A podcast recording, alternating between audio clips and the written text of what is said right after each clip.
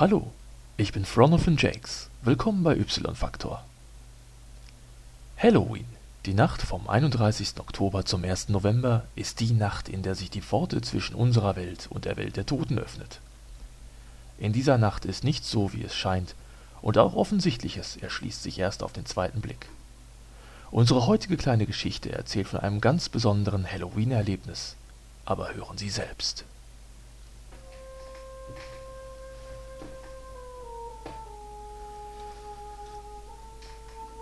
Halloween. Das ist mal wieder eine von diesen neumodischen Erfindungen aus Amerika. Früher um diese Jahreszeit, da habe ich, wenn ich abends spät von der Schicht nach Hause kam, oftmals die Kinder am St. Martinstag beim Lichterbummel gesehen. Mit selbst gebastelten Laternen sind sie durch die Straßen gelaufen und haben Lieder gesungen. Heute rennen sie gröhlend von Haus zu Haus und betteln nach Süßigkeiten. Früher hätte es sowas nicht gegeben. Gott, wo ist bloß die Zeit geblieben? Ich wohne allein in meiner kleinen 50 Quadratmeter Wohnung in dem großen Hochhaus nahe des Stadtzentrums. Meine Frau Margot ist vor gut zwei Jahren verstorben. Ihr Herz wollte nicht mehr so, wie sie wohl wollte, und sie ist einfach im Schlaf gestorben. 76 ist sie geworden. Es ist mir ein Trost, dass sie nicht gelitten hat, doch ich vermisse sie jeden Tag aufs Neue.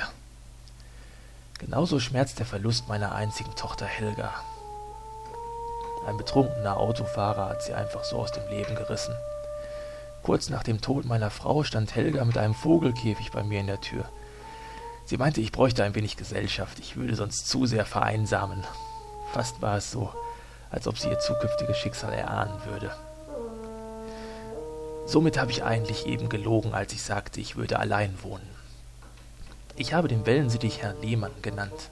Vielleicht finden Sie das albern, aber er hat ein ähnliches Gesicht wie der Verkäufer des kleinen Tante Emma Ladens, in dem ich früher immer eingekauft habe.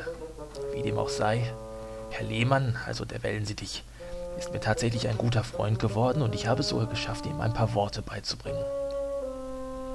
Ein weiterer guter Freund von mir ist der Fernseher. An manchen Tagen ist das Programm einfach nur schrecklich, aber dann und wann läuft doch mal eine interessante Sendung. Ich schaue gern diese Geschichtssendung. Dokumentationen, wie das Leben früher war. Quiz-Sendungen sind auch mal schön. Da kann man immer was lernen. Aber ständige Wiederholungen sind mir ein Graus. Und heute ist leider wieder einer dieser Tage, wo man den Fernseher eigentlich ausgeschaltet lassen könnte. Halloween. Überall nur Gruselfilme über Gespenster, Vampire, Monster und dieses ganze Zeug. Nicht ein schöner Film irgendwo. Und wenn, dann lief er garantiert schon letztes Jahr zu Halloween. So ist es halt an den großen Feiertagen. Weihnachten, Ostern, Rosenmontag, Tag der deutschen Einheit. Man könnte die Fernsehzeitung der Weihnachtswoche beispielsweise aufheben und im darauffolgenden Jahr wieder benutzen. Das Programm ist eh dasselbe.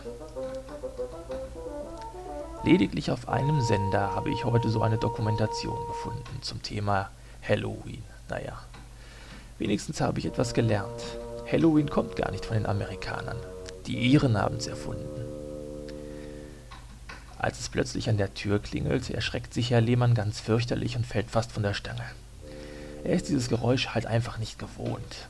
Es verirrt sich nicht oft jemand an meine Haustür, denn ich wohne ganz oben im achten Stock, ganz am Ende des Ganges. Das hat immerhin den Vorteil, dass diese ganzen Klinkenputzer, die einem nur unsinniges Zeug andrehen wollen, nicht bis hierhin kommen. Ich erhebe mich aus meinem Fernsehsessel und gehe langsam zur Tür. Die alten Knochen wollen einfach nicht mehr so schnell wie früher. Ich öffne die Tür und es sind ein paar Kinder. Süßes, sonst gibt's Saures, brüllen sie mir entgegen. Diese Kinder schauen einfach furchtbar aus. Einer hat ein paar schwarze Muster auf das ansonsten knallrot angemalte Gesicht gezeichnet und trägt dazu einen langen schwarzen Mantel. Ein anderer trägt so ein Kostüm wie dieser Spinnenmann aus dem Fernsehen. Ein kleines Mädchen von vielleicht acht Jahren hat sich mit einer langen grünen Hexennase und ein paar Warzen verunstaltet. Der Rest dieser Rotznasenbande schaut nicht viel besser aus. Süßes, sonst gibt's Saures, schreien sie wieder. Diesmal ein wenig lauter. Ich bin nicht taub, fahre ich sie an und will wissen, was sie überhaupt wollen. Das Mädchen mit der Hexennase scheint wohl der Anführer zu sein. Sie wollen Bonbons, Schokolade oder sowas. Als ich frage, was es mit dem Sauren auf sich hat, öffnet der Spinnenmann seinen Rucksack und zeigt mir den Inhalt. Eier.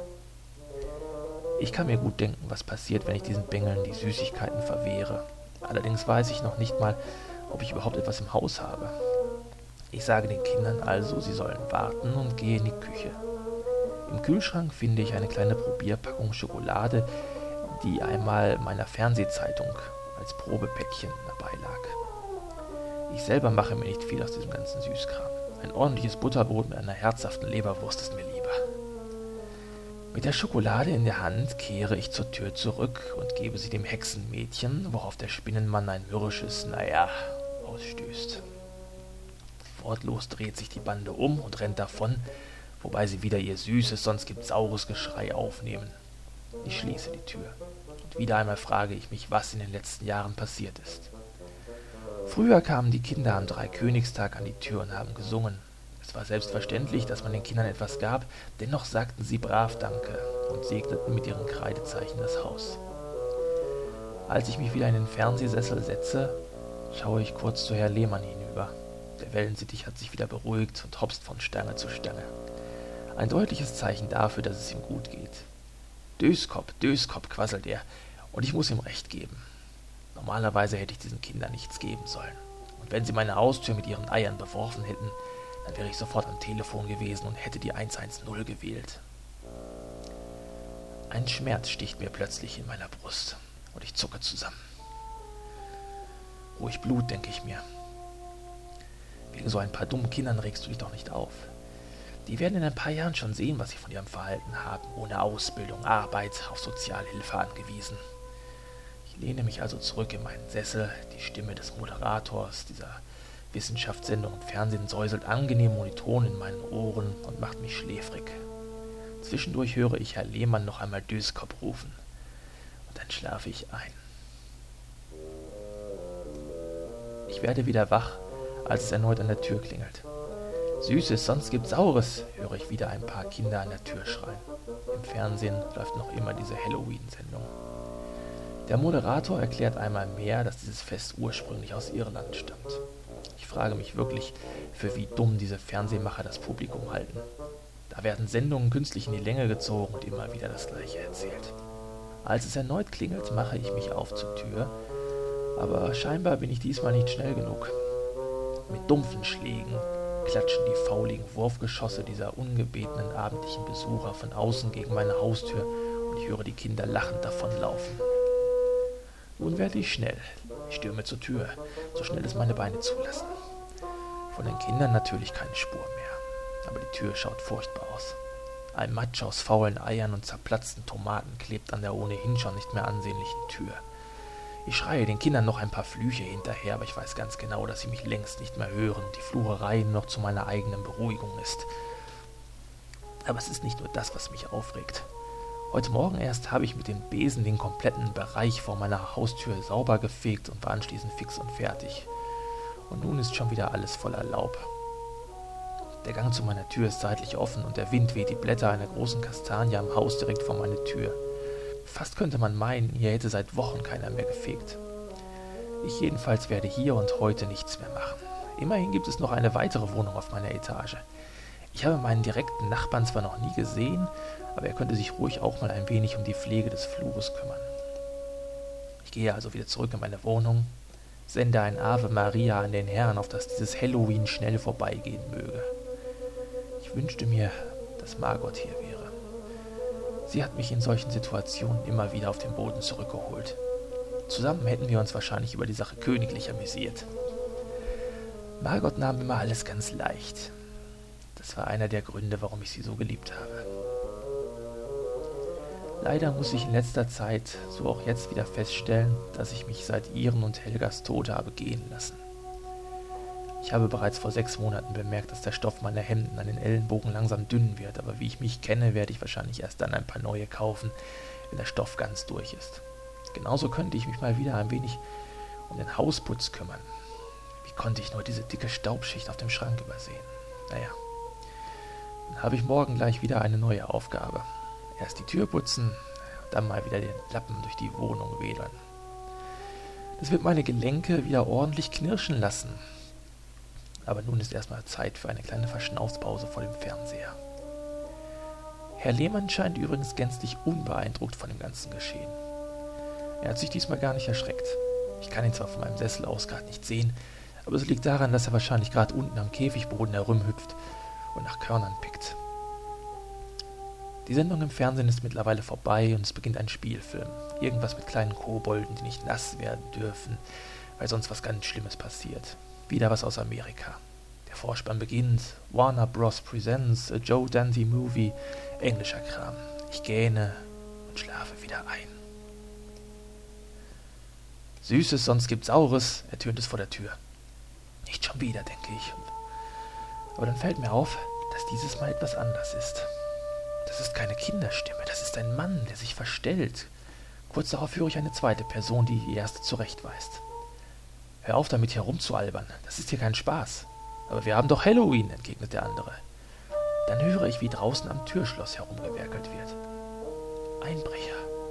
Wie dreist können Menschen nur sein? Sie müssen doch hören, dass hier drinnen ein Fernseher läuft. Es brennt Licht in meiner Wohnung. Diese Halunken können nicht so kaltblütig sein, dass sie in eine Wohnung einbrechen, obwohl alles dafür spricht, dass sich jemand darinnen befindet.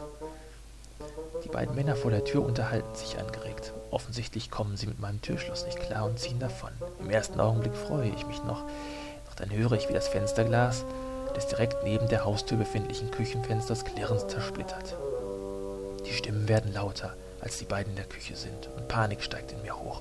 Ich suche verzweifelt nach einer Waffe, aber ich finde nichts. Ein paar Blumentöpfe stehen auf der Fensterbank. Die Pflanzen sind völlig vertrocknet, aber auch wenn sie in voller Blüte ständen, wie sollte ich zwei Einbrecher mit einer Topfpflanze aufhalten? Ich glaube, hier werden wir fündig, höre ich einen der Männer sagen, und dann betritt der Erste das Wohnzimmer und bleibt plötzlich nachdenklich stehen. Er trägt eine Polizeiuniform. Mein Verdacht, dass es sich um einen Einbrecher handeln könnte, hat sich nicht bestätigt. Kurioserweise steht er direkt vor mir, beachtet mich jedoch keines Blickes. Stattdessen starrt er auf meinen Fernsehsessel. Bleib draußen, Klaus, ruft er dem anderen zu. Es reicht schon, wenn mir schlecht wird. Der andere Mann stößt dazu, hält sich den Mund zu. Puh, der liegt schon mindestens zwei Jahre hier. Und dann drehe auch ich mich um. Und ich sehe das Programm im Fernsehen, wo der Moderator im Wissenschaftsmagazin erklärt, dass Halloween aus Irland stammte. Und ich sehe die noch dicker gewordene Staubschicht auf dem Schrank. Ich sehe die vertrockneten Topfpflanzen. Ich sehe Herr Lehmann tot im Käfig und ich sehe meinen Fernsehsessel mit mir darin.